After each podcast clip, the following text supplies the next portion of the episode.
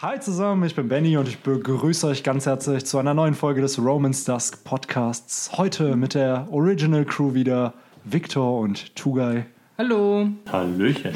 Und gleichzeitig auch mit neuem Podcast-Equipment, darüber reden wir gleich aber. Und äh, heute sprechen wir mit euch über Kapitel 907 und ja, wie gerade schon erwähnt, durch die Bank of Two Guy haben wir ein äh, neues Podcast-Equipment. Wir haben jetzt ein paar neue Mikrofone. Richtig, richtig gut. Ich glaube, die Leute merken es halt auch schon. Ich äh, hoffe auch, dass man es merkt, dass die Soundqualität ja. besser ist, weil vorher, müssen wir zugeben, war es okay anzuhören. Aber Wie eine gute WhatsApp-Nachricht. WhatsApp ja, aber wenn man sich sowas dann 40 bis 60 Minuten anhört, dann ist es dann doch besser, wenn man bessere Mikrofone hat. Also ja. danke, Tugay. Ja, gar kein Problem, mach ich doch gerne. Tugay. Ähm, yay. Und ich finde es einfach geil, dass wir jetzt äh, den, ja, den Wünschen der Community ein bisschen gerecht werden, weil es hieß ja, unsere Soundqualität ist in ein, zwei Podcasts ein bisschen, ja, hat zu wünschen äh, übrig gelassen. Ja, oder so wie ich es fast vor jedem Podcast nochmal gepredigt habe. Geil. Victor meinte von Anfang an, das, das kriegt ihr ja immer nicht mit, so von Anfang an immer, ey, ey, Benny, wir müssen mal bessere Mikrofone holen. Und dann meinte Benny nur, Victor, wir haben 50 Abonnenten. So, wir sind seit einer Woche dabei.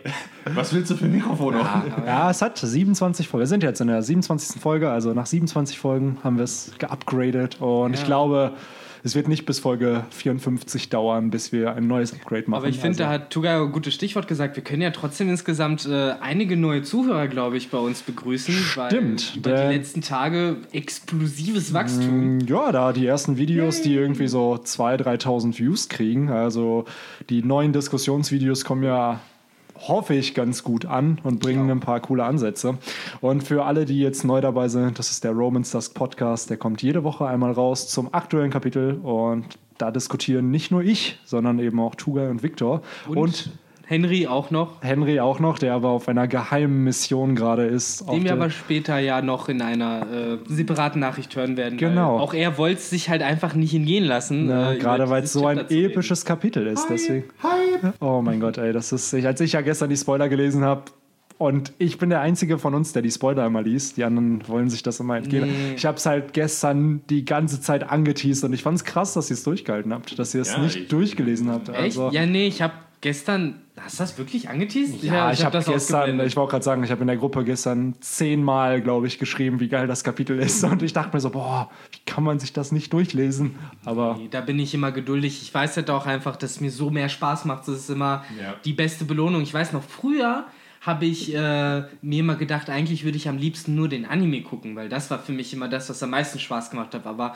das, das ist schnell über Bord gegangen, weil A, Mangas auch cool sind und B, man so viel Geduld dann echt nicht mehr aufbringen kann. Ja, so sieht's aus. Ich glaube, jeder, ich verstehe echt nicht, wie Anime-Zuschauer die dann irgendwann bei der aktuellsten Folge ankommen und wissen aber, ey, es gibt noch 50 Kapitel, wo ich weiterlesen kann. Ich könnte das nicht aushalten. Ich wenn ich wüsste. Ich habe es tatsächlich eine Weile mal ausgehalten, aber das hat vielleicht drei Wochen gehalten, bis, bis selbst meine eiserne Geduld dann irgendwann kaputt war. Ja, aber genau das ist es halt eben. Und ich finde es aber cool, dass, äh, ja, gefühlt alle drei Kapitel mittlerweile ein Hype-Chapter kommt, irgendwie jetzt ja, mit oder, oder hält sich ran. Also der äh, will schon, dass die Leute richtig Bock auf One Piece kriegen. Also. auf jeden Fall. Und deswegen nicht, dass wir jetzt zu weit um den heißen Brei herumreden, weil die Podcast-Folgen ja eh immer sehr lang werden. Ähm, ja, lasst uns doch einmal direkt anfangen. Und ich finde es cool, dass wir nicht auf der Reverie sind, beziehungsweise auf Mary Joa, sondern äh, auf Hokage Island. Und wir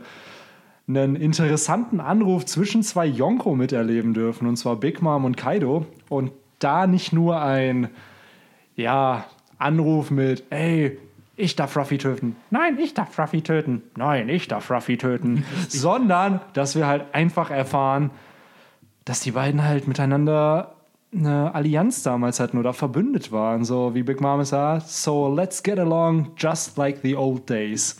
Ja, schon ah. ziemlich viel extra Hype nochmal. Also, also das, das war der Moment für mich im Chapter, wo ich halt schon direkt gedacht habe, so was? Nein. Nein. Nein. Krank. Und, ja, so und dann liest du halt weiter und ein paar Zeilen später sagt halt Gab im Endeffekt, ja, hm, wenn das halt passiert und die halt wieder aktiv sind, so dann können wir halt eh alle einpacken. Deswegen brauchen wir uns auch gar keine ja, Sorgen zu machen. ne, also- das ist halt, wie sich darüber Sorgen zu machen, dass halt die Welt einfach explodieren könnte morgen. Aber cool, wie Gab auch einfach grinst dabei. So. ja, der freut sich. Der freut drauf. sich so, ja Mann, wieder ein bisschen Action, ist ja, langweilig geworden. Genau.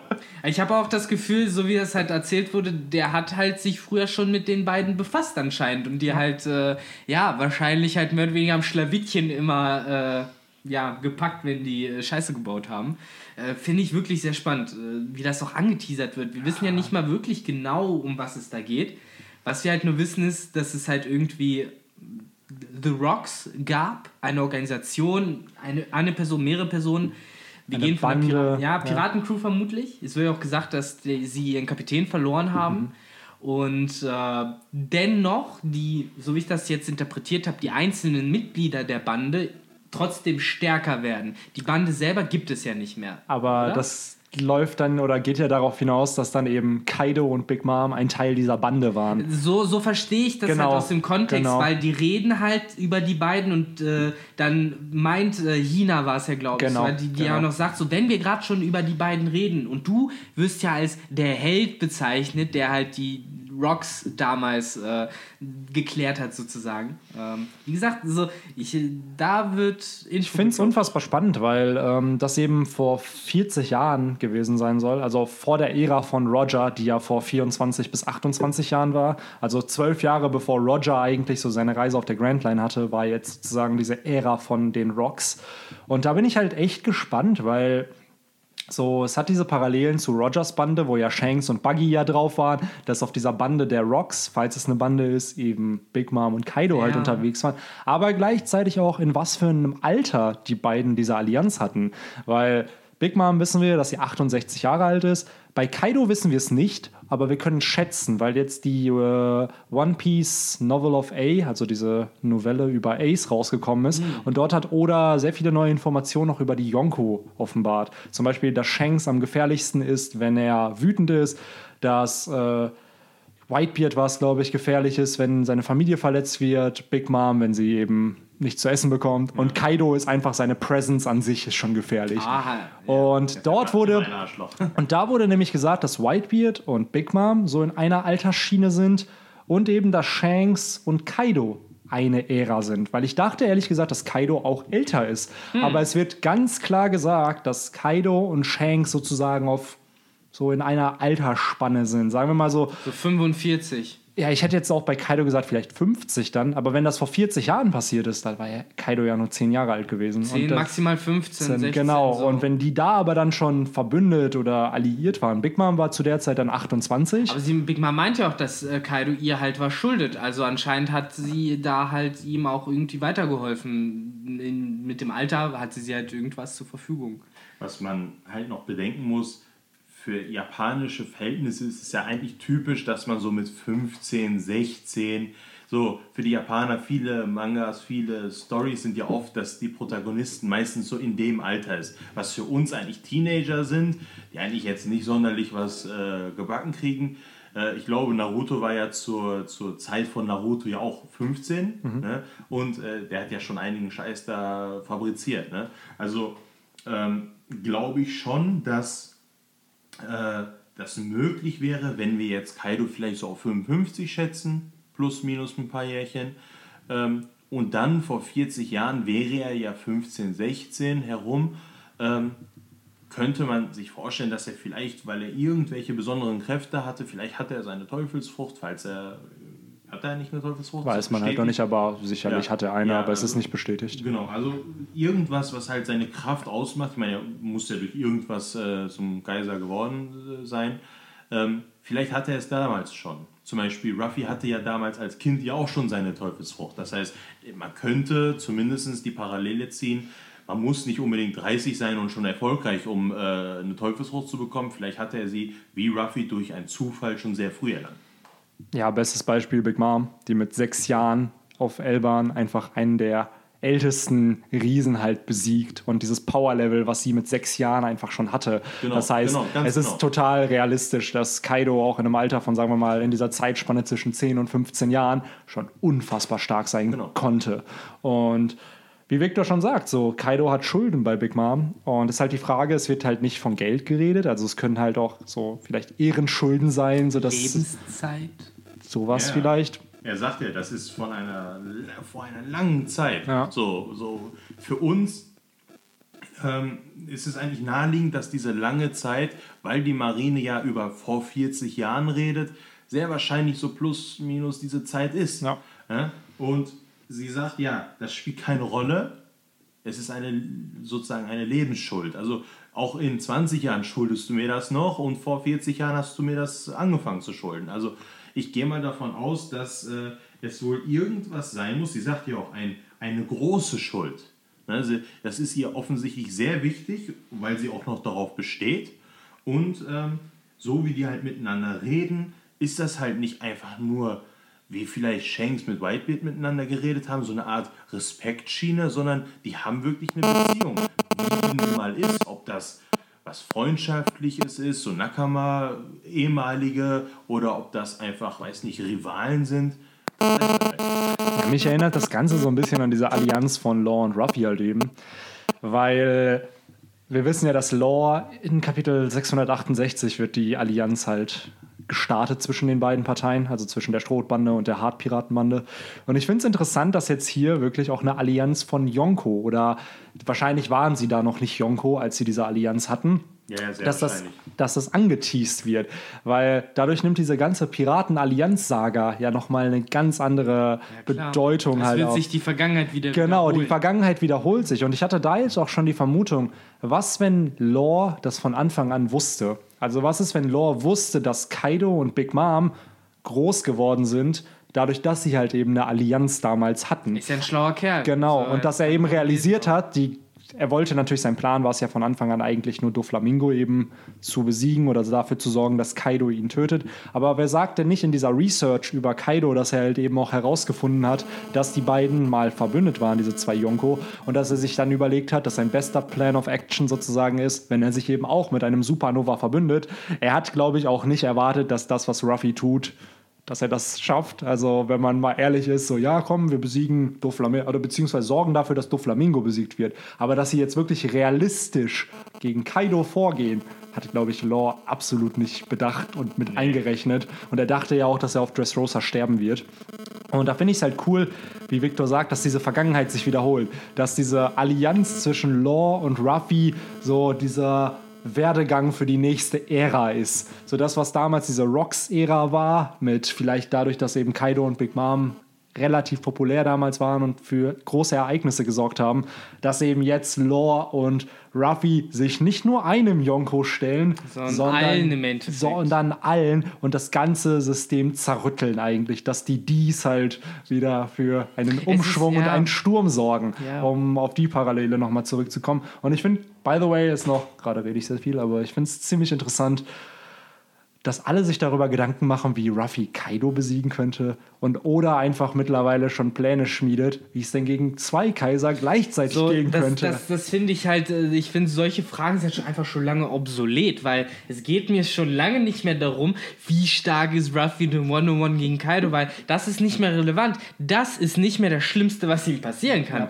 So, die, ich finde halt einfach, die Dimensionen von den Ganzen sind halt in einem, äh, ja, auf einem anderen Level. So jetzt versteht man halt mehr, wie Marineford auch zustande kommen konnte oder so ähnliche Ereignisse, weil du halt diese verschiedenen Kräfte hast, diese verschiedenen großen Spieler, die halt alle ihre Interessen verfolgen, alle halt äh, eine Agenda haben und ähm, ja, diese Agenda, so, Agendas sozusagen konfrontieren, sich zum Teil entsprechen und dadurch halt Ja, ich finde, das ist einfach überragendes Worldbuilding Ja, von Oda, dass genau. du wirklich so viele Charaktere hast und dass jeder Charakter sein eigenes Ziel verfolgt, eigene Verbindungen hat, so dass halt wirklich Hintergrundinformationen über Charaktere kommen, die wir vielleicht gar nicht brauchen, so jetzt, dass die eine Allianz haben. Vielleicht kommt es auch nicht zu einer Allianz, was ich bezweifle, aber vielleicht kommt es nicht dazu. Und Oda erwähnt das einfach in so Nebensätzen. Das Chapter an sich ist schon so episch und dann haut er in einem Satz einfach noch ein paar Infos über die raus und man denkt sich so, was? Ja, Was- ja, das ist es halt so. Warum jetzt so hier zwischen den ganzen Letzte Woche Scheiß, hätte ich mir niemals, so klar, bei Reddit hat man das gelesen. Ja, was ist, wenn zwei Yonko in einem Arc auftauchen? Da hat Ja. man aber niemals darüber nachgedacht, dass sie verbündet man, wären. Meinte man so, äh,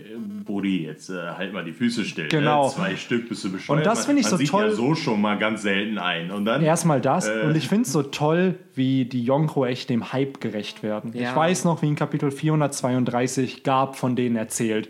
So, das sind die stärksten Piraten und die haben eigene Territorien und die kontrollieren die neue Welt.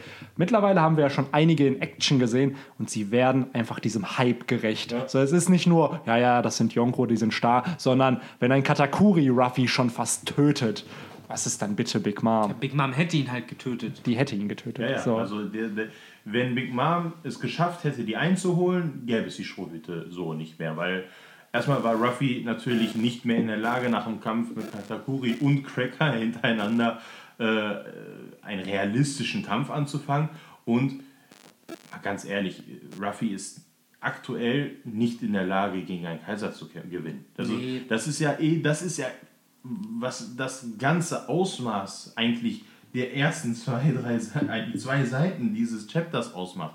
Wir haben immer überlegt, ja, wie, wie, also er ist jetzt ja bei Big Mom, haben wir uns gedacht. Ähm, aber er kämpft ja nicht gegen Big Mom. Die, die, das Ziel ist ja von Anfang an gewesen, wir gehen rein, holen was und hauen wieder ab. So, das heißt, wir wussten, okay, er geht zu Big Mom, aber der eigentliche Kampf ist nicht. Das heißt, er ist ja an diesem Punkt nicht stark genug. Dann geht er Richtung Wano. Da wird der Kaido-Arc sozusagen sein, dass er da um diese Zeit herum vielleicht auch Wano irgendwas Starkes lernt, was auch immer. Und dann kämpft, der, wird sozusagen der Kaido-Arc anfangen und dann wird Kaido besiegt. Gehen wir mal davon aus, dass das passiert. Jetzt kannst du das alles aus So, dem Fenster schmeißen. Und, und dann haben wir uns gedacht, und danach kommt irgendwann Big Mom, weil Kaido ist ja dann besiegt. Das heißt, die Kraft, einen Kaiser zu besiegen, hat er dann ja theoretisch. So, und jetzt auf einmal kommt zwei. Und, dann- und dann, äh, das ist so, als würdest du sagen, ich erklimme jetzt mal heute 1000 Meter, weil ich habe jetzt 20 Jahre geschafft, 900 Meter zu machen. Und jetzt sagt einer, nee, morgen machst du mal 2000. Wisst ihr, an was mich das so ein bisschen erinnert? So an das allererste Mal, wenn man in Pokémon die Top 4 besiegt. Und man freut sich so, ja, ich habe sie besiegt. Und wenn man es das erste Mal macht, weiß man ja nicht, dass da der Champion-Kampf noch ist ja kommt. nur die Top 4. Genau, und auf einmal, wie, ich muss noch mal kämpfen. Und so kommt mir das gerade vor, so. Ja, und der ja ist Kaido, genau, so. So, ah, ich habe Kaido besiegt. Wie, da kommt jetzt noch Big Mom. So, das ist... Ja. Und eventuell, Gott weiß wer noch, weil, also ich habe Über Wano wissen wir gesehen. gar nichts. Jetzt so ist- wie, wie, wie es scheint, äh, sind alle darauf eingestellt, okay, auf Wano werden alle sein. Äh, eins der häufigsten Argumente, die ich so gesehen habe, war, wisst ihr, was verdächtig ist? Verdächtig ist, dass wir in diesem Kapitel, um jetzt so ein bisschen was vorwegzunehmen, von allen Kaisern was gehört haben, bis auf Blackbeard so. Das heißt, Blackbeard wird wahrscheinlich dann auch aus dem Nichts früher oder später noch auftauchen. Das, das ist ja auch so sein, sein, sein Merkmal, dass er immer aus dem Nichts auf einmal da ist, irgendeine Scheiße macht und sich wieder verpisst. Ja, wir dürfen halt nicht vergessen, es wird halt wirklich Kaido definitiv. Die ehemalige Whitebeard-Piratenbande wird sicherlich auftauchen. Dann haben wir hat sich eventuell, hat sich eigentlich ein bisschen angekündigt. Und wenn dann auch noch wirklich Blackbeard auftaucht Und Weevil. Und Weevil und Alter, das wird der größte Clusterfuck überhaupt. Und also so krasse Samurais, dass sogar Sakazuki Respekt vor ihnen hat und Borsalino sagt, nein, du Ja. gehst da jetzt nicht Willst du- alleine du dem in ein Maus- fremdes Land und äh, stellst dich den zwei gefährlichsten Piraten der Welt ohne irgendeinen Außenkontakt. So, nein, das machst du nicht. Aber er ist der krasseste Motherfucker, der da rumsitzt. Und, so. und genau das wollte ich nämlich auch sagen. Also, wir haben in den ersten zwei Chaptern gehört, gut, nebenbei, dass die zweite ersten zwei Seiten. Hä? Meinst du zwei Seiten oder zwei Was habe ich, was hab ich Du hast gesagt? Chapter gesagt. Genau, ich meinte jetzt die ersten zwei Seiten. Benny. Das ist komplett legitim. Also, ähm, sonst bin ich nämlich der Klugscheißer. Also, ähm, auf der zweiten Seite, nebenbei ein ultra geiles, geile Seite. Also ich, ich kam nicht gleich, ich habe mir, glaube ich, die Seite zwei Minuten angeguckt, weil man sieht einfach die Gesichter von zwei der stärksten Piraten, die miteinander äh, ultra geil. Naja, äh, den Hype mal zur Seite. Die dritte Seite ist eigentlich auch hypewürdig, weil was erfährt man auf dieser dritten Seite? Ich finde, das geht so ein bisschen unter. So die ganzen Reaktionen, die ich auf YouTube und so gesehen habe und äh, diese dritte Seite geht total unter. Nämlich, was erfahren wir? Wir erfahren, dass die Marine die beiden äh, abhört. das den beiden natürlich scheißegal ist und die wissen, dass sie abgehört werden und es sozusagen absichtlich machen. Es hieß, die Kommunikation ist halt offen. Die, die versuchen gar nicht. Die, die sagen sogar richtig, hört uns zu. Ne? Kriegt mit. Das ist so, als hätten sie sozusagen der Zeitung gesagt, ey, sagt mal der Marine, wir machen jetzt hier äh, Ärger da hinten. Das wird, wenn es jetzt einfach bei YouTube gelivestreamt wird und genau, jeder kann sich das anschauen. Genau, das Aber als würden die die halt verarschen wollen, weil die ja genau wissen, die sind jetzt alle auf der Reverie. So, die können halt niemanden genau. schicken, so nach dem Motto. Das ist so, als würdest du mithören, dass jemand das Telefon abhebt und zuhören und du machst einfach weiter. Ne? Und es ist einfach, ähm, das, das, ne, die sagen das auch noch, die interessiert es gar nicht, dass wir zuhören. Sie fragen uns sogar, dass wir da hingehen sollen. Ne? Also sie bitten uns sozusagen da zu sein. Und da hast du halt da Borsalino, der halt wahrscheinlich einfach nur komplett dicht ist und irgendwie mega ja, auf Droge da rumsitzt. So, der hat wahrscheinlich nicht mal gehört, worum es geht und meint dann einfach so, soll ich gehen im Zweifelsfall? ja, so. Und, und, und Sakazuki halt auch fast so genervt, so, so, nein, so, du sollst jetzt nicht gehen, so, halt die Füße still. Und genau das ist es nämlich, was diese Seite jetzt hypt. Wir ja. haben einmal, da sagt einer, die einzigen, die genug Kraft hätten, gegen das, also gegen die Kraft, also die genug Kraft hätten, um die beiden aufzuhalten, wären die Admiräle und ähm, die Shishibukai. So, jetzt, jetzt stellt euch mal vor, das ist die stärkste Kraft der sozusagen der Guten, in Anführungsstrichen, aus deren Sicht. Und dann sagt der Stärkste neben Sakazuki, soll ich da hingehen? Und dann sagt er, nee, warte. Und jetzt ist, er erwähnt gar nicht die Kaiser. Er sagt, wir wissen gar nicht, wie stark die Leute, also die Samurai sind. Er regt sich über die auf. Ne? Diese scheiß Samurai. Wir haben keine Ahnung, wie stark die sind. Und das heißt ja was. Die Weltregierung und die Marine, praktisch das Stärkste neben den Piraten, die haben keine Ahnung über ein Land. Ja, du musst dir ja vor allen Dingen auch überlegen, was so gefährlich daran wäre, halt äh, Borsalino da alleine hinzuschicken, ist ja die Tatsache, dass äh, es halt isolationistisch ist, also abgeschnitten von der Außenwelt. Es ist schwer, dort reinzukommen als Außenseiter. Und dadurch, dass sie halt auch nicht mit der Weltregierung in Verbindung sind, ist das im Endeffekt für jemanden wie Borsalino halt Niemandsland. Also der kann da halt nicht lebend rauskommen, sondern ja, der kann sich auf nichts berufen. Genau, er ist auch ein Eindringling für genau. die Vanuana, weil äh, es bringt halt nicht zu sagen, ich gehöre zur Marine. Das bringt dir vielleicht auf, weiß ich nicht. Die haben halt keine Jurisdikative äh, halt. Genau, äh, auf einer normalen Insel kannst du das gerne machen. Du kannst sagen, hier, ich bin Admiral, da, da sagt dein Titel dir was. Auf Wano äh, sagst du, ich bin Admiral der Marine, ja. da sagst du, ja, was hast du hier verloren, Junge? Wenn es ja. jetzt auch noch impliziert wird, dass es da anscheinend auch noch Leute gibt, die äh, solche, selbst solche äh, Eindringlinge anscheinend rausschmeißen können. Ja, es ist das Stärkste, was die aufbringen. Noch mehr Hype. Das ist sozusagen ein Admiral, ist das Einzige, was stark genug ist, um einem Kaiser entgegengebracht zu werden. Und wenn selbst das Stärkste, was die Marine, das ist nämlich der, der, der Erzfeind der Piraten ist die Marine. Und das Stärkste ist nicht genug, die trauen sich nicht. Und wir wissen, dass Sakazuki nicht gerade zimperlich ist. Das ist eigentlich ein totales Arschloch und total aggressiv. Und er will ja eigentlich die absolute Übermacht der Marine. Ähm, und wenn jetzt ein kleines Königreich in der Lage ist, die Marine zurückzuhalten. Also meiner Meinung nach ist das ein absolut ja, unterschätztes, äh, unterschätzte Aussage, die Sakazuki da macht. Definitiv. Also das ist, ich finde es auch krank, wie Kizaru einfach so, ja, soll ich gehen? Ja, das Im ist Sinne, einfach, der, der Typ ist, ist, einfach der Burner. So, mega gut. Uh, ben ja. Beckerman. Ja, das ist einer unserer Lieblingsszenen. ähm, ja, ich glaube, ich hoffe, dass wir noch Großes von diesem Mann sehen werden. Ich finde, das ist mein absoluter Lieblingsadmiral. Natürlich auch wegen dem ganzen Comedic-Element. Er weiß halt, ihm kann eigentlich niemand was. Selbst wenn er auf Wano aufkreuzen würde, durch seine Teufelsfrucht, hat er eigentlich die perfekte Möglichkeit der Flucht. Ja. Und ich glaube, deswegen macht es für ihn auch am meisten Sinn. Er ist der Schnellste, er kann mal kurz hinblitzen. Genau. Ne? Und, und, dann auch wieder verschwinden. Ja. Und niemand kann. Also, auch wenn er besiegt werden würde, könnte er theoretisch noch flüchten. Genau, und das gibt es ja auch noch. Also, da macht der sich, glaube ich, auch keine Angst um sein Leben. So. Ja, und man muss halt bedenken, er ist wirklich einer der stärksten der Marine. Ja. Er wird da wahrscheinlich auch nicht alleine hingehen, sondern mit einer Flotte und nicht zu ungut auch ein Vizeadmiral ist nun mal stark. Ne? Ja. Die, die haben natürlich auch eine gewisse Kraft. Und wenn du da in so ein Königreich mit, weiß ich nicht, vier, fünf äh, dieser Riesenschiffe äh, da ankommst, ein, vielleicht sogar zwei Admirale, einige Vizeadmirale und sonst was dabei hast und viele, viele kleine Fußvolkssoldaten.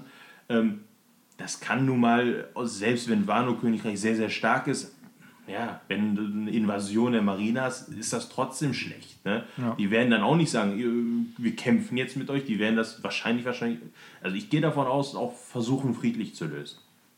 Ja, da ist es ja auch, ich glaube, wenn die angreifen würden, wäre das ja auch so ein Act of War. Das ist es ja, halt. Natürlich Darauf wollte ich halt hinaus mit diesem Eindringling. Invasion ist, und Wano hat sich ja offensichtlich äh, mehr als deutlich äh, von der Weltregierung halt isoliert und hat gesagt, wir haben mit euch nichts zu tun. Und warum sind sie in der Lage, dieses Statement äh, sozusagen aufrechtzuerhalten? Eben durch Stärke.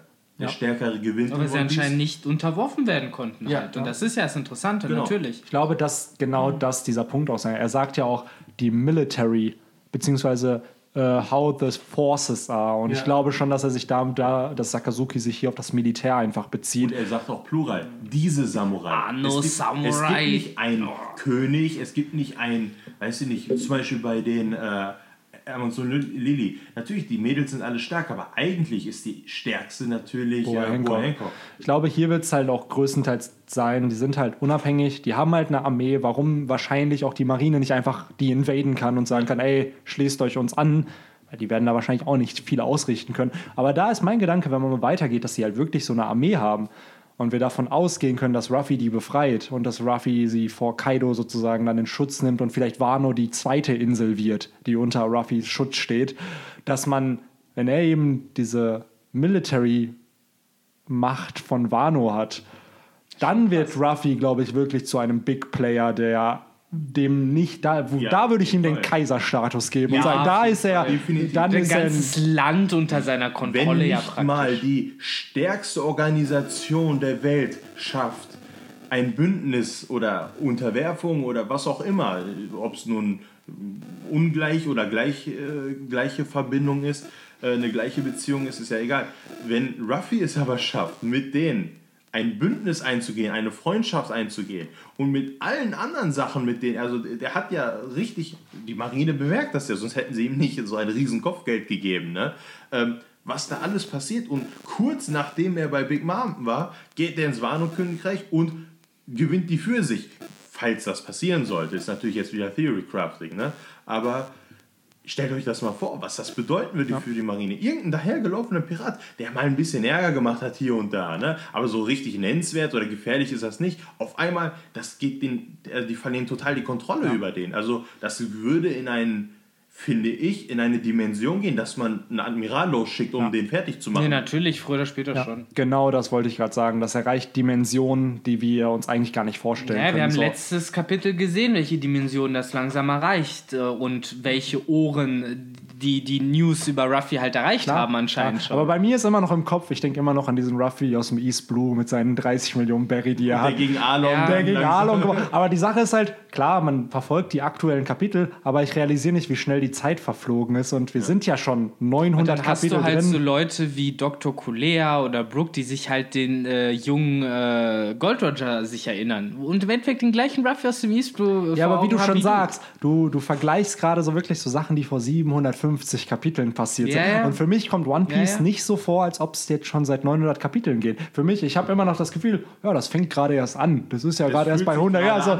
guck so, mal, es ist gerade bei Chapter 100 ist das. Guck mal, auch oh, voll der coole Reveal. Also, aber ja, wir sind gerade ja, im Endgame-Territory. Das ist ja mit einer der größten Krankheiten von One Piece halt, ne? dass viele Leute abgeschreckt sind, weil es halt so lang ist. So wenn, so. wenn man jetzt sich überlegen würde, gut, man schneidet jetzt ungefähr den ganzen Mittelteil raus. So von 200 bis 800 mal alles rausschneiden dann hättest du immer noch eine gute Story. Ja, ja, das ist halt nur ein bisschen beschleunigt. Ne? Also, das ist nämlich, ähm, One Piece hat einfach diesen, weil es sehr lang gezogen ist, wirkt das so ein bisschen, ja, äh, als wäre das alles so ewig passiert, aber aus der Sicht der One Piece Charaktere ist das ja zwei nichts. Jahre. Ja, ne? und das, die, der Timeskip, die Strohbande ist länger getrennt gewesen, als sie zusammengereist ja, sind. Das gibt es ja auch noch. Also für die, die dachten ja, die sind ja alle tot, ne, weil die äh, Kuma die ja angeblich erledigt hat. Ja. So, die Marine glaubte bis zu dem, bis dato ja noch eigentlich, Ja. äh, dass Kuma ja als, als Samurai äh, für die arbeitet, ist dahin, hat die Strohhüte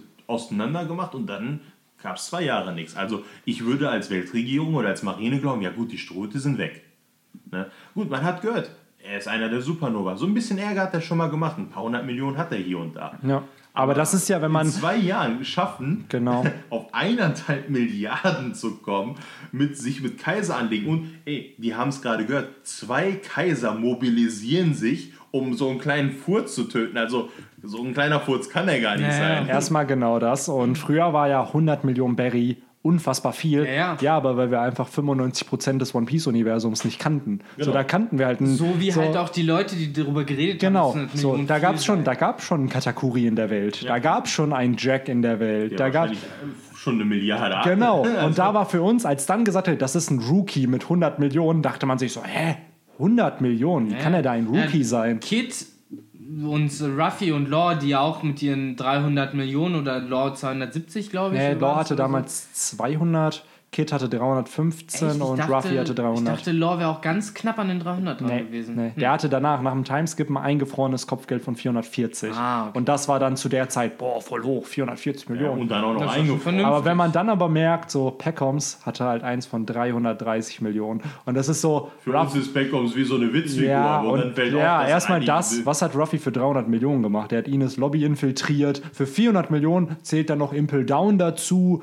Dann auch, Was auch noch äh, nie jemand vorher gemacht das, hat. so ne? außer Also- Shiki, der nur geflüchtet ist, aber Ruffy ist ja eingebrochen, hat mega viele Leute befreit. Dann Marineford. Das wurde zwar alles unter den Teppich gekehrt, dass das niemand erfährt, aber Die Marine halt, weiß es ja. Das ist der Unterschied. er hat halt nur eine Erhöhung von 100 Millionen bekommen für all diese Taten. Und ich denke mir so, cool, was hat dann so ein Peckoms gemacht, um 330 Millionen zu kriegen? So, da musst das- du ja, ist es da wirklich, okay, du gehörst zum Teil deiner Yonko-Bande und bekommst deswegen das Kopfgeld? Oder haben die halt auch so krasse? Oder ein Katakuri?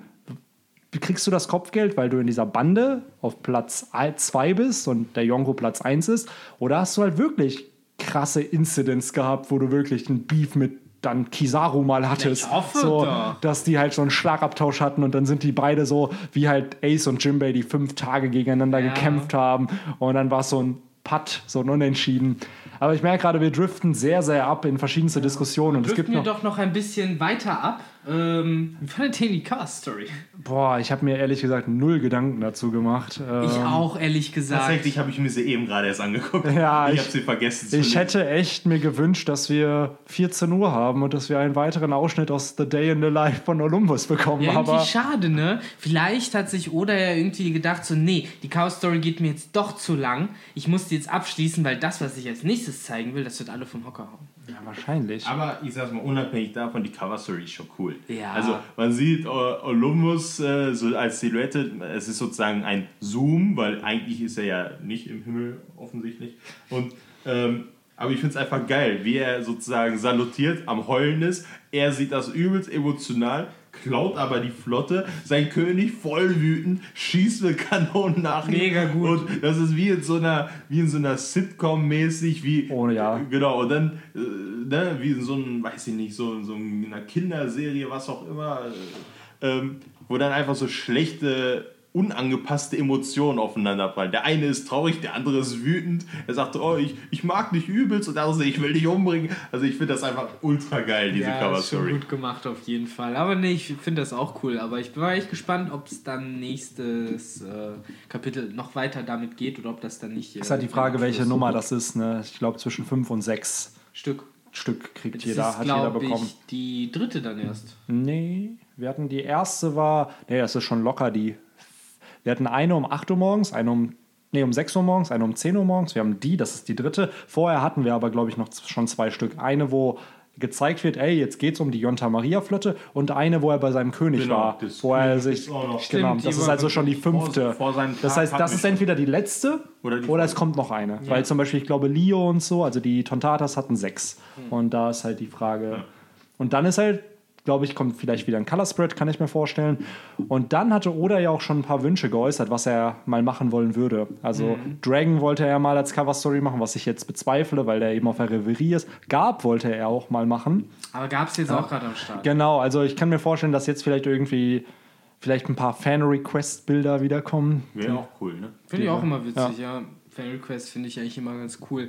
Aber, wo wir gerade schon von Königen gesprochen haben, äh, Könige sitzen ja gerne auf Thronen. Thronen? Throns. Throns. Throns? Throns? Nein, Nein, Throne. ja. Aber, aber man kann das, Das nicht heißt so. Throne, aber, aber- Tronuli geht nicht, ne? Wie, wie Throns. Globuli. Throns finde ich geil. Throns. Ich mache auch, ich mach auch Schafs, also. Schafs, Schafs und Throns. Aber ja, jedenfalls, äh, au- au- au- T- Throns sind halt da, wo Könige drauf sitzen. Äh, wir haben heute einen Thron kennengelernt, auf dem niemand drauf sitzen darf. Boah, das war aber echt eine Überleitung, Alter. Und ich glaube, ja, by the way, das war eine sicke Transition. Aber ich muss direkt schon äh, interrupten Ne, und ne, sagen, 2 plus, es ist äh, immer diese References, ja, wir sind alle zusammen auf derselben Schule gewesen. Ähm, ich glaube, dass sich da jemand draufsetzen wird, weil Ja, es bietet sich einfach, genau wie Katakuri ist noch nie auf den Rücken gefallen. Und dann fällt er auf den Rücken. Und hier, hier saß noch nie jemand drauf. Hier wird jemand Aber ja, die. Wetten werden angenommen. Noch in dem Arc, irgendwann später, am Ich glaube, Ende von in diesem. Arc als Akt des Terrors von Dragon oder Sabo, je nachdem, so als Symbol dafür, dass dem den Tenryubito der Krieg erklärt wird. Also für die Leute, die jetzt nicht mitkommen, wir haben uns eben gedacht, so im Vor, ähm, vor dem Podcast, man sieht den Thron und der Thron wird als Zeichen des Friedens, als leerer Thron ähm, bezeichnet und dass halt keiner sich da draufsetzt, um sich über jemanden zu stellen. Und die Weltregierung sieht das sozusagen als, dass alle Könige gleich sind. Ähm, und dann sagt er ja hier, ich, äh, ich, ähm, äh, Stelly oder Stelly, wie, wie auch immer man das diese Woche nennen will, ähm, der erinnert sich auch seinen Namen irgendwie, ähm, der sagt, ich will da unbedingt drauf sitzen, der ist leicht fanatisch und er sagt sozusagen, es gibt keinen einzigen König auf dieser Welt, sagt halt dieser Typ, der Es gibt ja nicht mal einen einzigen äh, Anführer. Es wird ja gesagt, es sind fünf Weise und nicht ein Weise. Was, by the way, auch ziemlich cool ist, dass wir endlich erfahren, dass es auch Tenryubito sind, die Ja. fünf wahrscheinlich Weisen. die fünf ältesten Tenryubitos. Halt. Oder halt die den höchsten Rang sozusagen Genau, innehaben. Weil da gibt es ja den einen, der wie Gandhi aussieht. Es wirkt zwar ein bisschen jünger als der jetzt mit dem Bart oder auch der mit den blonden Haaren. Der ja, ist es ja auch gibt noch. so einen genau mit so ähm, mit kurzen Haaren und einem kurzen Bart, der aber sehr hoch gewachsen ist. Genau. Der sieht halt auch nicht älter als 50 aus halt so. Aber das finde ich so interessant, gerade wenn wir jetzt in diesem Chapter jetzt erfahren, dass es halt verschiedene Kategorisierungen von Tenryubito gibt, dass es da vielleicht auch wirklich Kämpfer gibt in den Tenryubito rein. Also dass Ja. es halt nicht nur Politiker sind oder halt wirklich irgendwelche verwöhnten Ja, Don Blagen. Flamingo hat es ja im Endeffekt so ein bisschen vorgemacht. Das Ja. war ja der erste Tenrubito, der äh, zumindest im Titel nach halt einer war, gewesen wäre, äh, der aber trotzdem gekämpft hat. So, das war ja und schon. wie gekämpft Ja. hat. Ja, ja, ja, klar. Äh, aber auch hierfür haben wir ja ein Stichwort. Ich meine, einer kann eine Keule schwingen von denen. Das haben wir auf jeden Fall schon Genau. Äh, es ist halt generell irgendwie sehr viel Nostalgiezeit bei One Piece gerade. Äh, jetzt haben wir tatsächlich ein ganzes Panel praktisch nachgestellt bekommen. Ähm, äußerst widerlich, äh, wenn du diese Paneele von Carlos siehst. Oh, wie er dieser da Satz, stehst. auch wie, wie es geschrieben wird. I caught one, I got a big mermaid. Wie er sich da freut, ey. Also wie so ein, ich habe es in meinem Review-Video schon gesagt, wie so ein richtiger Bastard einfach. Ja, also, Das muss man echt, äh, Ah, ich glaube, Schleim die, sein. das werde ich mir auch im Anime angucken, weil das ist, das kommt natürlich im, im Manga nicht ganz so rüber. Ne? Man versucht das dann mit, dass die Schrift ein bisschen anders, die Schriftart sich verändert oder mit irgendwelchen Symbolen, aber eigentlich ähm, so richtig diese, diese ganze Dramatik dieser Situation, dass halt eine Prinzessin einfach mal so, du wirst jetzt mein Haustier, ich finde dich hübsch, so nach dem Motto, äh, wie absurd das eigentlich ist. Und die ganzen Leute sind da, die einen versuchen das zu verhindern, die anderen äh, sagen hier, komm zurück, das kannst du nicht machen. Und ja, und jetzt kommt, glaube ich, eine Szene, die, glaube ich. ja, und äh, theoretisch darf halt niemand was machen. Ja, so tragisch einfach, wirklich. Er kann einfach sagen, ja, ich will die. Und es darf niemand was sagen. Das, das habe ich eigentlich nicht vermutet wirklich vorher. Ich habe echt gedacht, als, ich da, als das so früh kam, weil es war, glaube ich, letztes oder vorletztes Kapitel, wo man halt Carlos zum ersten Mal gesehen hat, wie er halt ein Auge auf Shirahoshi geworfen hat. Und äh, ja, jetzt so schnell hat er halt schon gehandelt. Äh, das hat mich überrascht. Und, äh, ja, ich dachte auch, dass er eher als Comedic Character sozusagen wieder eingeführt ja, wird. Ja, oder halt das Spannungselement so ein bisschen mit dem Fischmenschen und ja. dass er halt sozusagen eben diese, das ignorante Spektrum darstellen soll. So, das habe ich äh, erst gedacht, aber dass Oda halt so direkt in die Vollen geht, das, das hat mich wirklich äh, erstmal so ein bisschen, äh, ja aus der Reserve geluckt sozusagen. Da war ich echt gespannt, wie das endet, weil erst dachte ich, okay, gleich kommt, das wird wahrscheinlich halt äh, die Szene, wo wir sehen, okay, es gibt Tenrybitus, aber dann gibt es bestimmt noch irgendwen, äh, der nicht mal Tenrybitus sein müsste, theoretisch, der kommen kann und denen immer noch sagen kann, das können wir nicht tun, bla bla bla. Und dann, und da leidet man so ein bisschen mit Neptun vor allen Dingen mit, ähm, oh ja, der tat mir so leid. Ich habe mich halt so ähnlich gefühlt wie er so in dem Moment so ein bisschen, weil es passiert halt nichts. Es kam niemand. Der einzige, die einzigen, die kamen, war halt die fucking CP0, war halt Rob Lucky, der einfach, ja, nach, nach Carlos das andere große Arschloch in dem Kapitel war.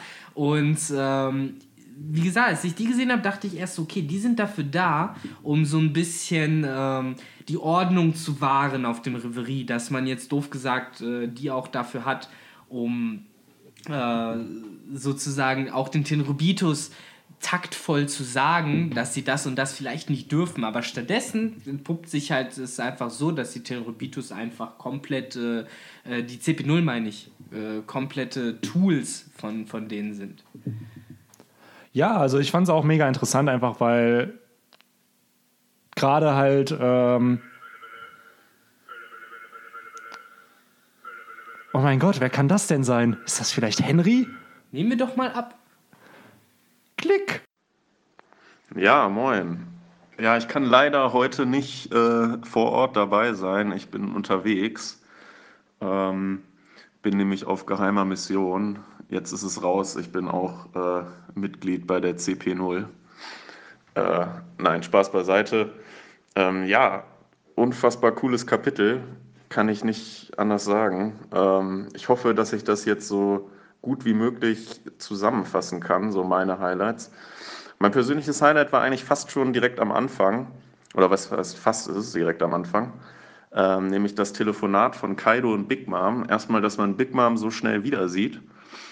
Und äh, zweitens, kann man eigentlich fast schon sagen, dass man jetzt vermutlich einen Arc, mit dem man eigentlich fest gerechnet hat, ähm, streichen kann. Nämlich, es wird vermutlich keinen erneuten Big Mom Arc geben, sondern Big Mom wird äh, im Wano Arc auftauchen.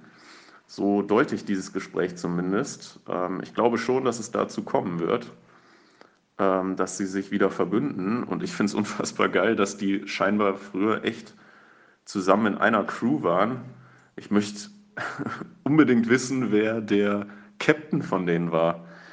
Also der muss ja mega krass gewesen sein. Wo wir dann zu, schon zum, zum zweiten äh, Thema kommen, nämlich dem Gespräch von äh, Gab und einigen anderen Marinekapitänen. Ich fand es cool, dass man China nach Ewigkeit mal wieder gesehen hat und vor allem auch äh, äh, wie heißt er? Perle Eisenschild war er das oder der andere äh, und halt Jacko, dass man die beiden wiedergesehen hat. Richtig nice. Ähm, ja, wir erfahren ja von diesen Rocks. Ähm, scheinbar waren das ja unter anderem Big Mom und Kaido und deren Captain. Und wie gesagt, ich würde unfassbar gerne wissen, wer dieser Captain ist. Äh, das war so eigentlich mein persönliches Highlight. Mein zweites Highlight war ganz am Ende, ähm, wo wir diesen Weltaristokraten wieder gesehen haben von dem Flashback damals von der Fischmenscheninsel. Ähm, man sieht sehr, sehr gut, oder Oda hat sehr, sehr gut geschafft, in diesem Kapitel einen Kontrast zu schaffen.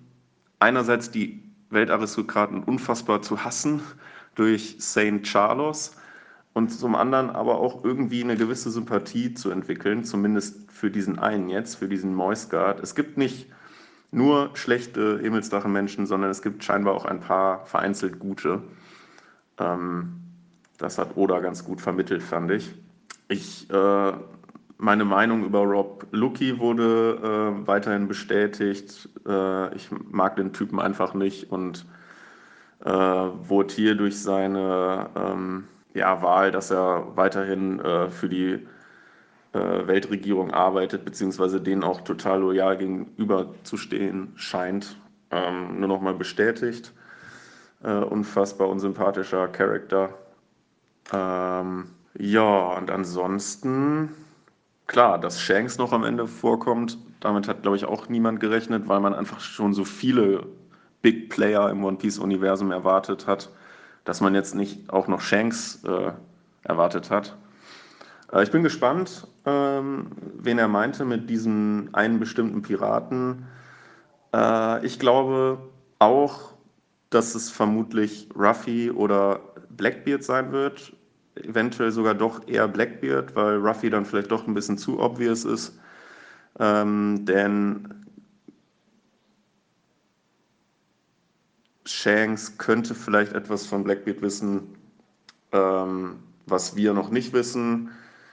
Denn nicht nur Shanks äh, Rolle in der One Piece-Welt ist ja noch ähm, relativ schleierhaft, auch die von Blackbeard ist ja so, dass wir jetzt noch nicht so viel über ihn wissen. Äh, Gerade äh, nach dem Timeskip, was da alles passiert ist. Ähm, und da würde ich dann einfach auch äh, hier dran, dann aufhören und den Stab an euch weitergeben. Und äh, mich würde vor allem interessieren, was ihr denkt. Wen glaubt ihr, hat Shanks hier mit diesem bestimmten Piraten gemeint? Ja, ich muss jetzt auch wieder weiterziehen. Äh, ich habe noch ein paar Sachen zu erledigen äh, für die CP. Nein. Ähm, ja, macht's gut und äh, ich hoffe demnächst dann auch wieder ähm, dann bei Benny vor Ort. Also haut rein. Klick. Ja, äh, über Shanks können wir ja gleich reden. Aber ich würde gerne noch mal kurz zu St. Charles und den Tenryubito zusammenkommen. Danke auf jeden Fall, Henry, für deine Sprachnachricht. Ähm, ich hoffe, deine Mission mit der CP ist erfolgreich, die du erledigen musst. Psst. Psst, ist top secret. Ähm, ja, worauf ich noch mal kurz äh, eingehen wollte, war halt die Tenryubito, aber da wurde man dann an, unterbrochen von einer Teleschnecke. Ähm, ist halt, dass wir halt eben, wie vorher schon erwähnt, Kategorisierungen haben. Also es ist nicht mehr dieses Tenryubito sind böse und sie sind alle, ja, die können sich alles erlauben. Wir erfahren halt von einem Tenryubito, der eben auch sagt, Otohime made me human. Und vorher sagt Vivi nämlich noch, Tenryubito sind keine Menschen. Richtig. Und dann sagt einer, doch, jemand hat mich zu einem Menschen gemacht. So, Und ich zwar hab, ein Nichtmensch. ein Nichtmensch. Und das finde ich halt interessant. Klar, hier könnte man sofort spekulieren, ja, meint er das wirklich ernst? Aber ich glaube schon, dass er es ernst meint. Er hat halt weil seinem Kollegen halt voll in die Fresse mit einer erstmal das und oder hat zeichnet ihn anders als im Fischmenschen. Weil wenn wir St. Charles sehen, der wirkt ja so richtig abgehoben und überspitzt wird er dargestellt. Und auch als Rob Lucky sagt so, ja, das sind Götter, die dürfen machen, Ja, was sie wollen, sagt er auch so, ja, that's right, you fools. Und hier merkt man, dass eben äh, Don Quixote Miosgard eben anders gezeichnet ist. Oder hat über ihm noch ein Panel gezeigt vom Flashback damals auf der Fischmenscheninsel. Da sieht man, dass seine Gesichtsform auch ganz anders aussieht und die Mundwinkel viel weiter nach unten gezogen Ja. sind, die Nase viel prominenter ist. Auch und- mit dem Bart. Und Genau. sowas. Und Sieht jetzt- halt nicht so weich aus. Genau, und jetzt sieht er aber wirklich, wie er schon sagt, wie ein Mensch aus, dem halt, der eine Agenda hat. Denn er Richtig. sagt halt, er will den Fischmenschen so viel helfen, wie es nur Er geht. hat halt einen Willen. Ähm, ist euch mal aufgefallen, wie der heißt? Ja, natürlich, das wusste man ja schon die ganze Zeit Und über. das finde ich interessant. Ist das jetzt der Bruder? Ist das der Vater? Ich kann mir so einen Onkel vorstellen, dass das so Ja. der, weil es vom Alter her, ja, wobei, du Flamingo ist auch 41, glaube ich. Also, Also, wa- was ich mir jetzt überlege, ist, ähm, so auf dem alten Bild, natürlich ist er jünger, das war vor zehn Jahren. Äh, wenn man ihn jetzt anguckt, das sieht so aus, so wie 40, 50 würde ich den Typen schätzen. Das heißt, ich könnte mir vorstellen, dass der halt in ähm, Doflamingos Alter ist. Und ganz ehrlich, wenn ich mir jetzt überlege, äh, wir haben einmal St. Charles und wir haben hier den. Und wir hatten letztens, als wir die, ähm, die World Nobles, also die, die Himmelsdrachmenschen gesehen haben, dass die ähm, mit St. Charles ja das Mädel dabei war, seine Schwester. Und dann auch die Eltern, glaube ich, waren auch dabei. Das heißt, wir haben einzelne Familien innerhalb der Tenryobitos, die als Ganzes ja wahrscheinlich dann die, anscheinend, es wird ja so genannt, die Leute waren, die die Welt erbaut haben. Das heißt, irgendwas haben die gemacht und der, dieser, diese Blutlinie von diesen Leuten sind halt die, die jetzt übrig geblieben sind. Aber anscheinend scheint die Don Quixote-Familie oder Quixote-Familie die zu sein, die so ein bisschen äh, aus der Bahn tanzen. Der eine äh, verhält sich komplett anders und er sagt sogar, sie hat mich menschlich gemacht. Also gibt er zu, dass alle anderen oder er selber wohl es nicht war. Er, er bemerkt in der Art, wie er jetzt ist, wie die vorher waren. Das heißt, er gibt einfach zu, ja, wir sind einfach Arschlöcher gewesen. Wir sind einfach die, die die Menschen nicht wie Menschen behandelt haben und uns halt wie Götter aufgeführt haben. Dabei sind wir das eigentlich gar nicht. Ne? Und der andere äh, ist eigentlich ein Tenryobito, wird aber zum Pirat und König der Unterwelt. Also dieser Teil der Tenryobito scheint so ein bisschen, ja, wie so das schwarze Schaf in der Familie Ja. zu sein. Ne? Ja, irgendwo die Nefeltari-Familie ja auch, bei Vivi ähnlich. Das war ja die einzige Familie, die zwar zu den Gründern gehört, sich aber nicht entschlossen hat, auf Mary Joa zu leben, sondern eben. eben auf ihrer eigenen Insel zu bleiben. Also hätten sie auch Tenryobitos werden Eigentlich sind Das sie. ist ja so das Faszinierende, ne? nur dadurch, dass sie abgelehnt haben, auf Mary Joa zu leben, hat Vivi jetzt auch nicht die Möglichkeit, äh, beispielsweise Shirahoshi zu retten, weil sie halt nicht als Tenryubito auch angesehen werden. Genau. So. Obwohl sie theoretisch genau die auch Blutsnachfahren sind und eigentlich das gleiche Adelsblut haben, einfach nur deshalb. Ähm, ja, wahrscheinlich, weil das halt mehr impliziert, als einfach nur nicht weil, da wohnen die zu Es Ein, ist aber- weil die Einsicht Ja. vorher gekommen ist als bei Ja, ihm. aber genau das ist es ja. Man, es ist halt einfach ein man-made Title. Es ist ja nichts anderes. das heißt, du entscheidest so, ja, wir sind jetzt Tenryubito. Aber das hat ja, dieses Konstrukt gab es vor 900 Jahren ja nicht. Das Ja. heißt, dieses Konstrukt ist erst entstanden, als sozusagen ähm, dieses antike Königreich, verlorene Jahrhundert, Ja. whatever, was da passiert ist. Aber diese, diesen man-made Title gab es halt nicht. Und diesem Titel kann man natürlich nur so viel Wert äh, geben, wie man ihm auch zuspricht. Wir sehen Rob Lucky total fanatisch. Nee, das sind Götter, die dürfen machen, was sie wollen, die machen äh, und ich unterstütze das sozusagen. Die Art, wie er das halt äh, sozusagen. Ähm, er hinterfragt halt nicht das System. Gar Ja, nichts. für mich scheint es er eher so, als würde es ihm auch Spaß machen, Genau, also- das so hoffnungslos auszudrücken. So, ey, ihr könnt halt nichts machen. So, Auch viel ich- Spaß auch- dabei zuzusehen, wie eure Freundin jetzt vergewaltigt Ja, wird. und auch, auch ich kann nichts machen, so nach dem Motto, das sind die Götter, ich mache, was die sagen. Er ist, und wir wissen alle, wie stark Rob Lucky damals war, ich will nicht wissen, wie er jetzt, als, wie wird er hier genannt? Als äh, Aegis Zero, Rob Lucky, also er Ja, es ist halt die CP0 Aegis äh, Force sozusagen. Genau, also- und also, dazu, ja. dazu ganz kurz so eine kleine Mini-Info. Die Aegis ist ja auch äh, aus der griechischen Mythologie halt ein Schild, was unter anderem, wenn ich es richtig in Erinnerung habe, gegen, gegen die Medusa geschützt hat. Ähm, und damit halt generell so ein bisschen diese absolute Verteidigung äh, implizieren soll. So die Aegis ist halt so, Genau, ja, so das, ja. das beste Schild sozusagen, so wenn man Aber dann sind es ja auch die, also wenn man es jetzt so impliziert oder so dann halt erläutert, dann könnte es aber auch sein, dass eben die CP0 sozusagen der natürliche Feind der Revolutionäre dann ist, weil eben sie die Schilde der Weltregierung Genau, So sind. scheint es auf jeden Fall aufgebaut zu werden. Und ich weiß noch, wir haben ja vorher noch ein bisschen darüber geredet. Du meintest ja, du findest es wirklich cool, wenn es einen Moment gäbe, in dem Luki nochmal auf Ruffy trifft. Jetzt, wo wir das so diskutieren, glaube ich, ist es fast schon am äh, wahrscheinlichsten, dass Luki halt irgendwann auf Sabo trifft, wenn du das Oder schon genau so sagst. das. Weil das sind halt eigentlich genau die beiden. So, du hast halt Luki, der ja praktisch der stärkste der CP0 ist, gehe ich jetzt mal von aus. Äh, außer der Typ, des Mas der die Maske nicht abnehmen wollte. Was mich irgendwo krasser. voll Auf der anderen Seite hast du halt irritiert. Sabo, Ja. der halt äh, bei den Revolutionären praktisch der stärkste Kämpfer ist. Und wollte nur kurz zu Ende Ja. erzählen. Und ich glaube, es wäre sehr spannend, die beiden Genau, Kampf zu und sehen. äh, genau, ich hatte ja eben was angefangen, das haben wir voll äh, übersprungen. Es ging ja um den Thron, Ja. wo jetzt noch keiner drauf ist. Ähm, es hieß ja, das ist das Zeichen von Frieden, sagt der eine ja. Ähm, und das, das, das bedeutet einfach, dass hier, dass die eine gewisse, ähm, äh, dass da niemand drauf ist, das hat einen äh, ideellen Wert, einen symbolischen Wert. So, und was hat Dragon gesagt, als dieser Arc losging? wir haben jetzt Krieg. Ne? Und die Revolutionäre sind ja da. Das heißt, wir haben sie gesehen. Das heißt, man kann jetzt nicht irgendwie überlegen, ja, äh, das wäre ja voll cool, wenn der auf einmal auftaucht. Nee, der taucht nicht auf, der ist schon da. Das ja. heißt, es geht nur darum, wann erscheint der. Und was wäre wohl die größte Kriegserklärung der Revolutionäre der Weltregierung gegenüber, wenn sich der Staatsfeind Nummer 1 auf den Thron setzt, der Frieden für also symbolisiert also, und, und symbolisiert, also nicht unbedingt nur Frieden, sondern auch halt dieses, das ist das, das Zentrum der Welt, wird gesagt. Da sitzt niemand drauf, da hat auch noch nie jemand drauf gesetzt. Was ist, wenn der größte Feind sich da drauf setzt? Was ist das für eine Symbolik? Das ist wie in so einem Big Super. News ist das. Ja, wie, ja das ist äh, Big ja, News. Ja, ne? genau. Ne?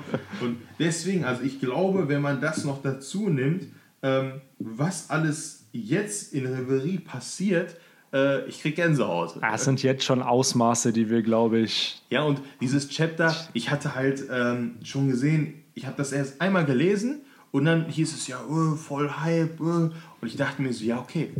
Es, Benny meint ja auch in den Spoilern, äh, zieht euch das äh, Kapitel rein, wird richtig krass. Ich dachte, gut, okay, wie krass kann es das sein? Aber schon krass. Eigentlich wird jede Sache immer nur in zwei Seiten erklärt. Aber in diesem Kapitel passiert so es viel. Es passiert so viel, so wie lange viel. nicht mehr. Also wir haben Kaido und Big Mom. Wir haben das mit den, mit den Marine, die extrem informa viele Informationen sagen, was vor wie vielen Jahren passiert ist. Dann kommt das mit dem Thron, zwei Seiten. Dann passiert das mit Shirahoshi. Dann kommt auf einmal Rob Lucky noch dabei. Dann kriegt Charlos voll eins aufs Maul. Nebenbei ultra geil. Das wollte ich vor ein paar Podcasts, habe ich das ja auch gesagt. Ich hoffe, er kriegt noch mal aufs Maul. Ja, und dann kommt jetzt am Ende. Ich wollte gerade sagen, perfekte Überleitung. genau, ich, ich, lerne auch dazu. Und jetzt gehen wir von, von dieser, dieser Geschichte mit St. Charles weg und kommen eigentlich auf das, was viele Leute, ich habe das halt so in den Spoiler, äh, ja auch in den Titeln leider von vielen auch gelesen, ähm, und wusste mehr oder weniger schon, worum es geht. Ja, ey, mein Kopf ist halt einfach explodiert wie so eine Knetfigur bei Robot Chicken. So. so genau das. Ähm, erstmal hört das auf mit, indem äh, Don Quixote Mioscat sagt, ich will euch so viel helfen, wie ich kann. Okay. Das hat mich schon gefickt, das da, fand ich so cool. Ja, ich, ich dachte auch schon, ja, wie krass, äh, er, ein Tenryubito, die, die, die Macht der Welt selbst die Größten der Marine hören den zu, obwohl sie es nicht müssten, ja. wie wir jetzt bei Rob Luke hier gesehen haben. Und er sagt, ich bin euer größter Supporter. Also das finde ich so krass. Es ist leider alles auf einer Seite.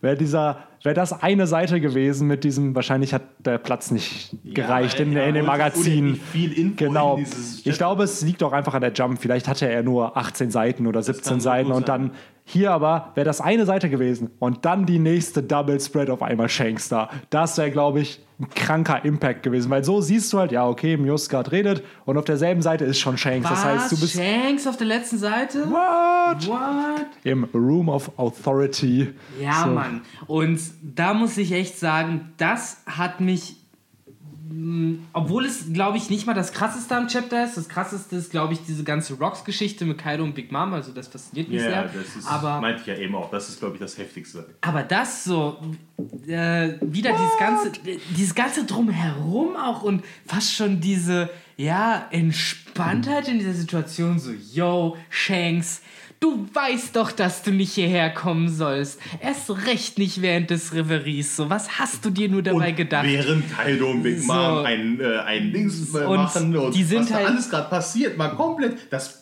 hören die in diesem Raum nicht. Die haben da ihr eigenes Ding. Und das eigene Ding reicht, um die ganze Welt zu erschüttern. Dass ein Kaiser zu den fünf Ältesten geht, das ist eigentlich unvorstellbar. Nee, auf jeden Fall so. Ich finde das halt wirklich so krass, wie die halt auch meinen so. Aber ja, aber weil du es bist, so, darfst du halt kommen. So, ist okay. Und wir hören dich an, Soldaten, haut mal kurz ab. So, komm Shanks, erzähl uns mal, was, was hast du auf dem Herzen? Also, so kommt mir diese Szene fast schon ja, rüber. Wisst so eine Therapiestunde. Ja, mehr so wie, ja, ein freundliches Wiedersehen. Also, die hassen sich nicht. Nein. nein. Garantiert nicht. Die respektieren nicht. sich, weil ja. Shanks auch nicht als der ja. super böse, aggressive Pirat Ab rüberkommt und einer, der halt stark ist, aber auch sehr auf dem Boden geblieben und mit dem man halt auch äh, ja, sozusagen argumentieren kann auf einem sehr, sehr intellektuellen Level, finde ich. Äh, ja, das zum einen, aber zum anderen so finde ich halt so faszinierend. Das ist halt mehr als Respekt meiner Meinung nach, weil Whitebeard und Zengok, die haben auch Respekt sich gegenüber gehabt, aber ich kann mir trotzdem nicht vorstellen, dass die sich so getroffen hätten. Auch noch im Mari sei es Marineford, sei es Mary Joa oder sonst wie, aber mhm. für mich sieht das irgendwie nach mehr als einfach nur Respekt aus. Sie sieht das schon ein Stück weit nach so einer Art Grundvertrauen aus, so eine Art äh, ja, gegenseitigem Verständnis, so ganz komisch zu beschreiben. So, wir dürfen halt nicht vergessen, in was für Szenen haben wir Shanks immer ja. gesehen. Es waren immer Szenen, in der das Gleichgewicht der Welt irgendwo gebahnt werden sollte. Erst mit Whitebeard, wo er ihn getroffen hat und meinte, zieh Shanks zurück, das ist zu gefährlich. Dann auf Marineford, wo er den Krieg beendet hat. Ace zurück? Ja, dass er Ace vor Blackbeard zurückzieht. Ja, zurückgesagt. Achso, sorry. Äh, Revon. Scheißer Tugay. Der Kreis schließt sich. Ähm, und jetzt ist er auf der Reverie und möchte über einen bestimmten Piraten reden. Und ich finde es interessant. Wahrscheinlich über Ben Beckman. Wer weiß. ich finde es interessant, dass die Gorosei halt ähm, ja versuchen, die Welt auch in einem Gleichgewicht zu halten. Die haben zwar viele schlimme Taten auch befohlen, aber eben als Ausrede immer dieses soll das Gleichgewicht der Welt bringen. Aus der Sicht der Weltregierung.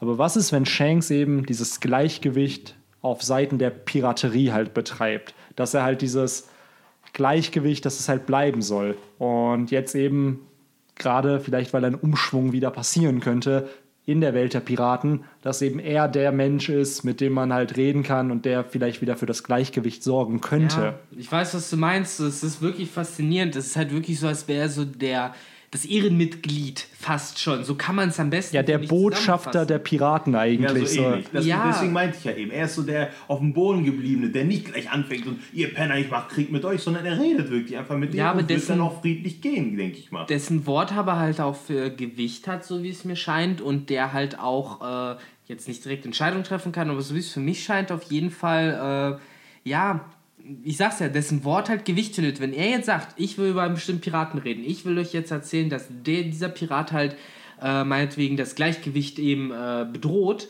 dann wird äh, Shanks auch ernst genommen. Ja. Und da möchte ich mal ganz kurz vorweg sagen, zwischen diesen ganzen Theorien und so, es ist das naheliegendste, ich glaube, er will über Blackbeard sprechen. Ja, ja. ich wollte sogar gerade eine Überleitung machen im Sinn von, so, jetzt sagt mal jeder eure Meinung, jeder ein, ein Name aber, und ich wollte auch Blackbeard sagen. Ich will auch ganz kurz sagen, warum ich denke, dass er Blackbeard sagen wird. Und zwar habe ich da auch äh, sehr interessante äh, Threads auf Reddit verfolgt, die darüber geredet haben.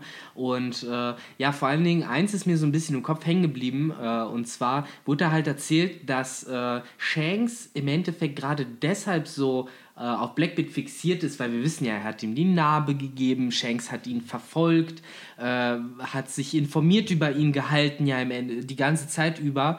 Und ähm, äh, ein Grund ist halt vielleicht, dass Shanks in ihm halt einfach ja, eine andere Art von Gefahr sieht als äh, in einem herkömmlichen Piraten, weil ähm, was sehen wir als die größte Gefahr, die eigentlich immer äh, bisher aufgetaucht ist in Form von Piraten? Es waren halt Leute, die ihren Willen durchsetzen wollten, äh, die aber meistens zufrieden damit waren, äh, ja, ein Stück vom Kuchen zu haben. Sei es äh, Captain Black, der schon damals eigentlich zufrieden damit gewesen wäre, äh, die Insel da zu, unter sich unter den Nagel zu reißen, mit dem Vermögen abzuhauen und irgendwo in Saus und Braus zu leben. Seien es Leute wie Gecko Moria, der halt auch einfach nur sich auf seiner Thriller Bark halt bequem gemacht hat und dort halt, ja, wie so eine Spinne halt wartet, bis jemand ins Netz fliegt. Und eigentlich kann man ihm das kaum richtig verübeln, weil er halt Pirate Life führt. Oder halt äh, Leute wie sogar Kaido oder Big Mom, die sich halt in ihrem Territorium sie bequem machen und äh, es halten. Aber Blackbeard, das ist halt eine Person, ähm, da merkt man, der hat andere Motivationen als solche Leute, der agiert anders mit anderen Zielen. Der will kein Territorium, der will halt kein, äh, keine Freiheit, so wie es die anderen wollen. Der will Leute unterwerfen, der will Macht. Du hast das Gefühl, äh, er ist halt diese, dieser chaotische Faktor, den du nicht einschätzen kannst. Aber bei den anderen, mit, die Kaiser konnten immer so ein bisschen miteinander äh, kommunizieren, weil sie im Endeffekt wussten, okay, wir wollen aber das Gleiche. So, wir funktionieren auf eine ähnliche Art und Weise im Kopf. So, aber Blackbeard, der funktioniert, glaube ich, anders im Kopf. Mit dem kannst du nicht äh, auf dieser normalen Weise verhandeln, wie es Piraten untereinander tun oder wie es selbst die Weltregierung äh, mit Piraten tut.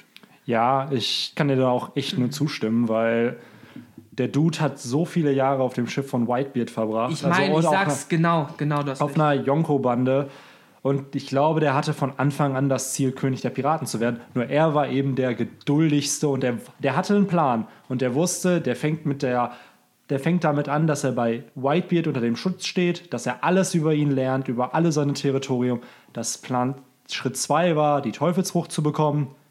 Plan 3 war, oder Schritt 3 war, ein Shishibukai werden. Ja. Dann warten, vielleicht irgendwie, dass eine Gelegenheit sich ergibt, dass eben Whitebeard getötet wird, an seine Teufelsfrucht kommen. Das hat sich dann, dann zu einem Yonko aufzusteigen und von da aus dann, ey, das ist nur ein Katzensprung bis zum Titel König der Piraten. Das ist ja wirklich faszinierend, weil ich finde, damit macht Blackbeard etwas grundlegend anders als bisher eigentlich jeder Charakter, den wir in One getroffen haben. Weil Blackbeard ist der Einzige, der äh, wie werden Leute in One Piece stärker? Bisher meistens durch Training, durch Fleiß, äh, durch, durch halt, ja, Blood, Sweat und Tears.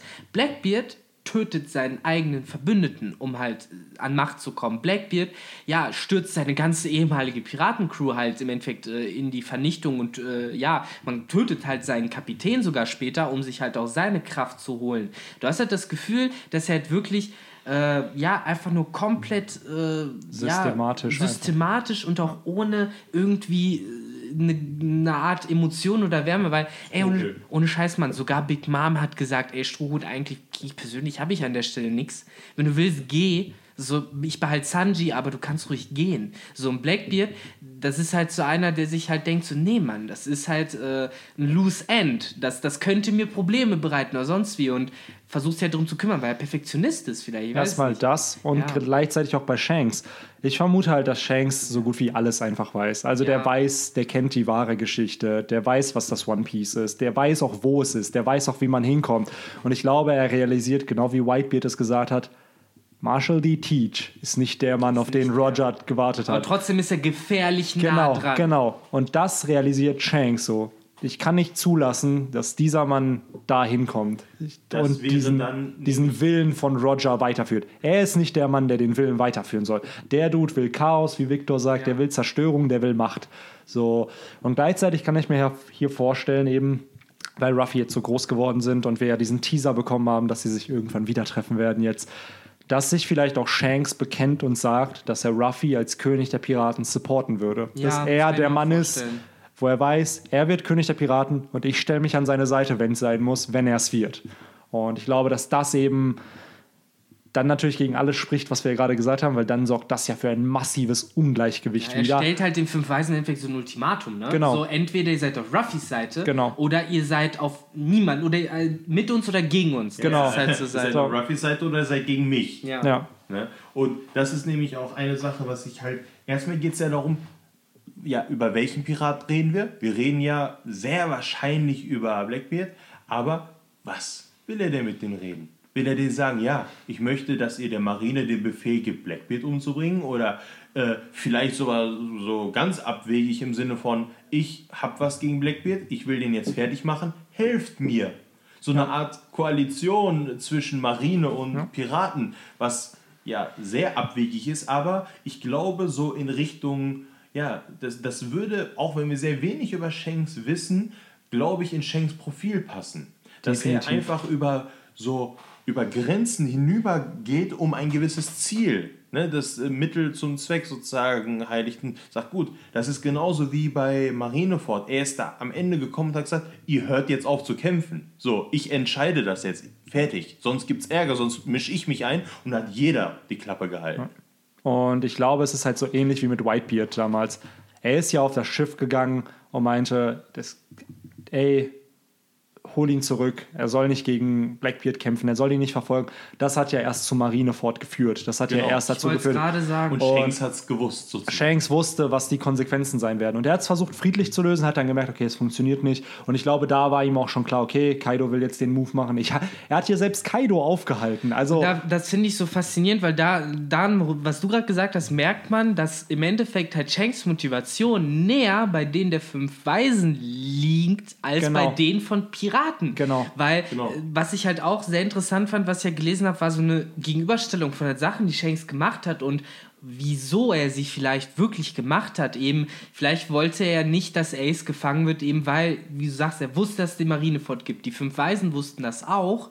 Und während es Leute wie Akaino, äh, die Hardliner halt gibt, die sagen, nein, wir müssen Gold Rogers Sohn auf jeden Fall hinrichten, hast du halt Leute wie die fünf Weisen, die sagen, nein, der ist gerade bei Whitebeard da in der Truppe und alles ist cool. Wir haben gar keinen Grund. Genau, so, und wussten ja deswegen, auch vor Marineford, deswegen halt Blackbeard dass Ace klein. existiert, ne? Genau. Das- und die wussten ja auch, dass er der Sohn ist. Genau das wäre es ja. Auch wenn sie ja. ihn nicht exekutiert hätten, hätte Blackbeard nicht die Macht. Also im Endeffekt ist ja das dadurch passiert. Whitebeard ist gestorben, seine Fähigkeit ist an Blackbeard weitergegangen und es sind eigentlich, es ist mehr Schaden entstanden Genau, durch diese ganze natürlich. Situation. Eigentlich hat die Marine äh, Blackbeard erschaffen.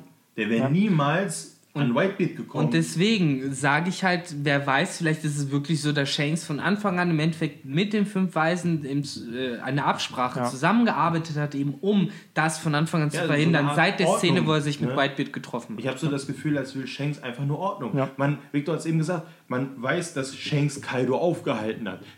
Es fühlt sich so an, als wäre Shanks immer überall, aber eigentlich sieht man nicht, man hört ihn nur. er ist bei dem Kaiser gewesen, er war auf Marineford, hier taucht er auf einmal auf. Überall, wo es wichtig ist, ist Shanks da. Das wird in der Novel of A auch gesagt, da wo wir die Infos über Ace kriegen und eben auch über die mehr über die Yonko. Und wir bekommen auch das ganze Gespräch übrigens von Shanks und Ace mit, also das ganze Gespräch, um was es halt geht. Und da wird aber auch berichtet, dass Shanks deutlich schwieriger zu finden ist als alle anderen Yonko. Und ich glaube, das liegt einfach daran, dass alle anderen Yonko stationary sind, also an einem Ort meistens Genau. sind. Und Shanks wie so ein Roaming Legendary in Pokémon. Der ist mal hier, mal da und der wechselt immer seine Location und den findest du eigentlich nicht. Und man merkt es ja jetzt wieder. Der ist auf einmal, der war auf irgendeiner Insel in der neuen Welt und auf einmal ist er jetzt auf Mary Joa. Ja, das, So. ist, das ist genau das, was ich gerade meinte. Also, der ist nur am Wandern, ist mal hier, mal da, aber immer zur richtigen Zeit am richtigen Ort. Also mehr oder weniger. Also bei Marineford wäre eine halbe Stunde vorher gekommen, wäre ganz gut gewesen, aber äh, das ist ja eine Sache, sonst wäre es nicht so dramatisch gewesen. Ähm, aber Shanks, ich finde es einfach richtig gut und Shanks wird oft, jedes Mal, wenn er gezeigt wird, sieht man nur die eine Gesichtshälfte dunkel und immer nur einen legendären Satz. Ich will über den reden. Ihr hört jetzt auf zu kämpfen. Immer so. Also man sieht in 900 Chaptern Shanks vielleicht zehnmal. Also und da, Nicht mal. Nicht mal. Ja und da- dafür, dass dafür, ich meine, er war von Anfang an dabei. Er war einer der ersten Leute, die wir gesehen haben, wenn wir damals, stellt euch mal vor, ihr fangt jetzt an mit One Piece, hört aber diesen, äh, wisst aber nicht, worum es geht. Und dann, 900 Chapter später, hört ihr diesen Podcast und denkt euch, ach du Scheiße, Shanks, das ist doch der Typ, den man als erstes gesehen hat. Also, das ist doch irgendwie, ne, der Typ hat seinen Arm geopfert, um Ruffy irgendeinen Blag, ne, mit dem er einfach nur gut auskam. Der hat seinen Arm geopfert. Stellt euch mal vor, der Kaiser hätte jetzt noch zwei Arme. Was würde der da machen? Ne? Also, das ist äh, um die Dimension, um sich vorzustellen, was der damals gemacht hat. Und ich glaube, und der hat der Königshake benutzt, hätte er einfach ja, ich glaube, das ist einfach wegen Storytelling, dass er seinen Arm verloren hat. Natürlich, so ein Seekönig hätte er auch einfach umgebracht. Aber Vielleicht erfahren wir da auch noch mehr.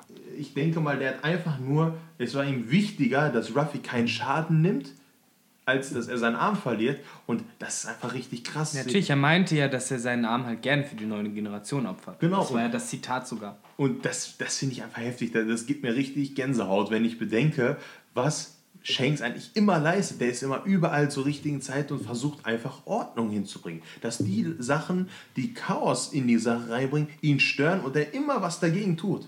Ja, und ich glaube, wenn es sich wirklich um Blackbeard handelt, dann ist eigentlich auch bestätigt hiermit, dass der Kampf zwischen den beiden kommen wird. Ja. Und Oh ja. dass dann entsprechend. Ja, offensichtlich während der Reverie dem Wichtigsten, was eigentlich politisch da passieren kann, äh, zu den wichtigsten Menschen der Welt hingeht, äh, um denen ein Angebot oder vielleicht eine Forderung zu machen. Also es muss äh, auf jeden Fall eine Konsequenz aus diesem Ja. Gespräch für, folgen. Ja. Aber ja, das ist so krass, langsam. Ich merke auch gerade, dass der Podcast schon 65 Minuten geht.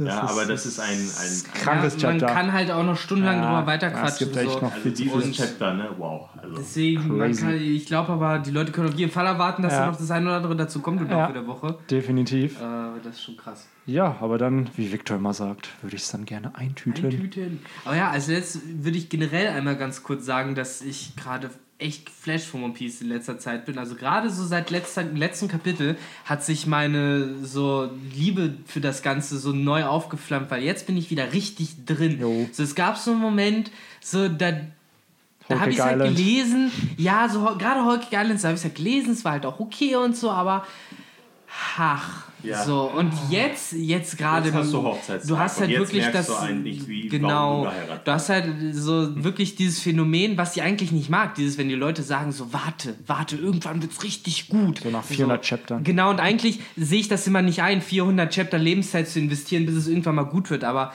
das ist schon echt gut. Schon Das ist schon crazy shit. Also deswegen, ich bin wirklich, wirklich äh, zufrieden gerade, wie das Der Hype ist real und der Hype, Übelst. es wird dem Hype gerecht. Ja, auf Auf Also, jeden Fall. So, springt alle auch auf den Hype-Train. Choo, choo, motherfucking choo. so, ja, dann würde ich aber auch sagen, habt ihr noch irgendwas, was ihr erwähnen wollt? nope. Ja, cool. Dann würde ich sagen, vielen Dank fürs Zuhören bei dieser 27. Folge des Roman Stars Podcasts. Und dann würde ich sagen, bis zum nächsten Podcast. Take care. Ciao. Ciao, ciao. Tschüss.